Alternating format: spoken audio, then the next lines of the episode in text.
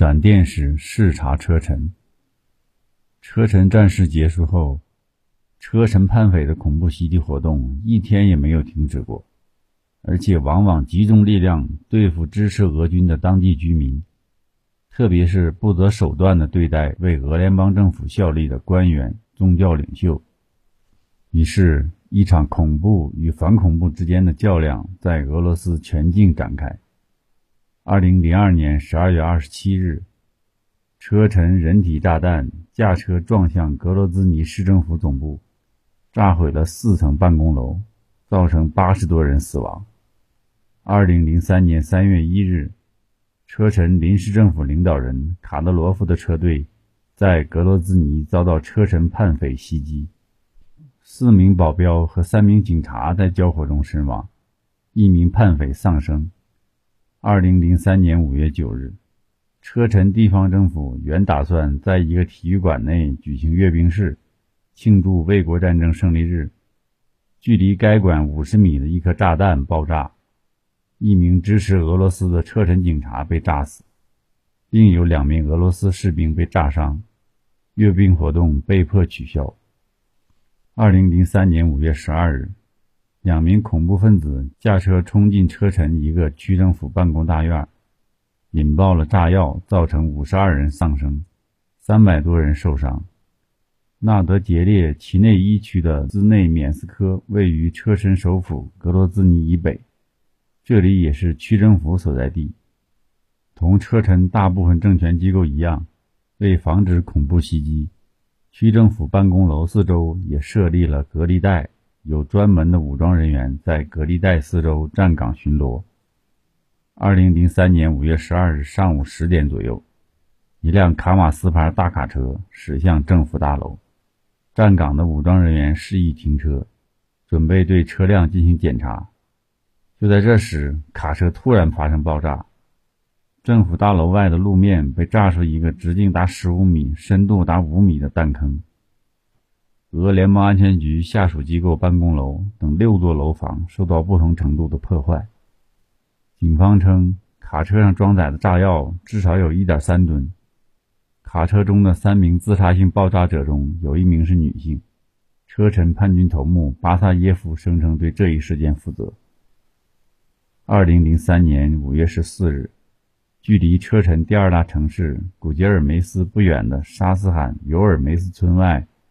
发生一起恐怖爆炸事件，三十人死亡，一百五十人受伤。当天下午，沙斯罕尤尔梅斯村村外正在举行宗教活动，来自车臣、达吉斯坦和印古什大约一点五万名穆斯林聚集在一片草地上。车臣当局行政长官卡德罗夫当时也在现场。下午三点钟，正当全体与会者集体做礼拜的时候。一声爆炸在人群中响起，有人应声倒下，有人呼喊着往外逃。爆炸发生的一瞬间，卡德罗夫的保镖将卡德罗夫压在身下，卡德罗夫安然无恙，但保护他的年轻警卫献出了年轻的生命。清理现场时发现，一共有四名警卫遇难。后来查明，这是一起自杀性爆炸事件。凶手是古杰尔梅斯，一个四十六岁的妇女。她身上捆着炸药来到现场，然后伪装成记者，混到离主席台不远的地方，趁着大家聚精会神做礼拜的时候，引爆了身上的炸药。她的躯体瞬间被炸成碎片，飞向四面八方。二零零三年六月五日。在与车臣交界的俄罗斯北奥塞梯共和国莫兹多克市北部郊区，距俄罗斯一大型空军基地六公里处发生了自杀性爆炸事件。一名身上绑满炸药的年轻妇女，也就是俗称的“黑寡妇”，快步走进一辆运送四十名俄罗斯空军机械师和家属的车辆，造成至少十五人死亡，十二人受伤。二零零三年七月五日。莫斯科一年一度的摇滚音乐会——羽翼摇滚音乐会，在莫斯科市区西北的图什诺机场举行，现场聚集了三万多名观众。两名黑寡妇引爆了捆在身上的炸药，炸死十七人，炸伤四十多人。二零零三年七月十日，在距离克里姆林宫一千米外的一家餐厅发生炸弹爆炸。当时，餐厅保安在现场发现一男一女形迹可疑，便报告了警方。警察赶往现场搜查他们的包裹时，炸弹发生了爆炸，一名警察当场死亡。二零零三年七月十七日，在与车臣交界的达吉斯坦共和国。一所警察局遭到了汽车炸弹的袭击，停放在附近的车辆也被大火吞噬。爆炸造成了三人死亡，二十多人受伤。二零零三年八月一日，在与车臣接壤的北奥塞梯莫斯托克的一家军队医院发生自杀式袭击。这天下午，俄军幺四五八野战医院一片宁静，在骄阳的烘烤下。医院大门外执勤的哨兵正无精打采地四处张望。晚上七点左右，一辆卡马斯牌军用卡车驶来，在快要靠近医院的时候，突然加速朝大门冲过来。执勤哨兵一看势头不对，刚要举枪射击，但为时已晚。卡马斯汽车已冲破医院的大门，向住院部大楼撞去。住院部养伤的都是在车臣战争中受伤的俄联邦军队的官兵。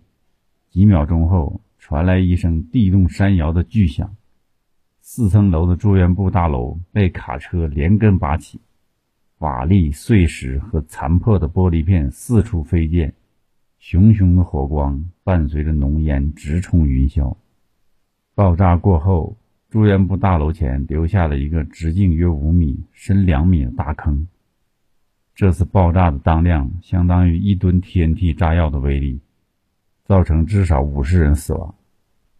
据事后调查，原来是车臣恐怖分子从一名俄罗斯北高加索内务部的特工手里买了一辆内务部的卡马斯牌重型卡车，然后驾驶着它毫不留情地撞向了俄军的医院。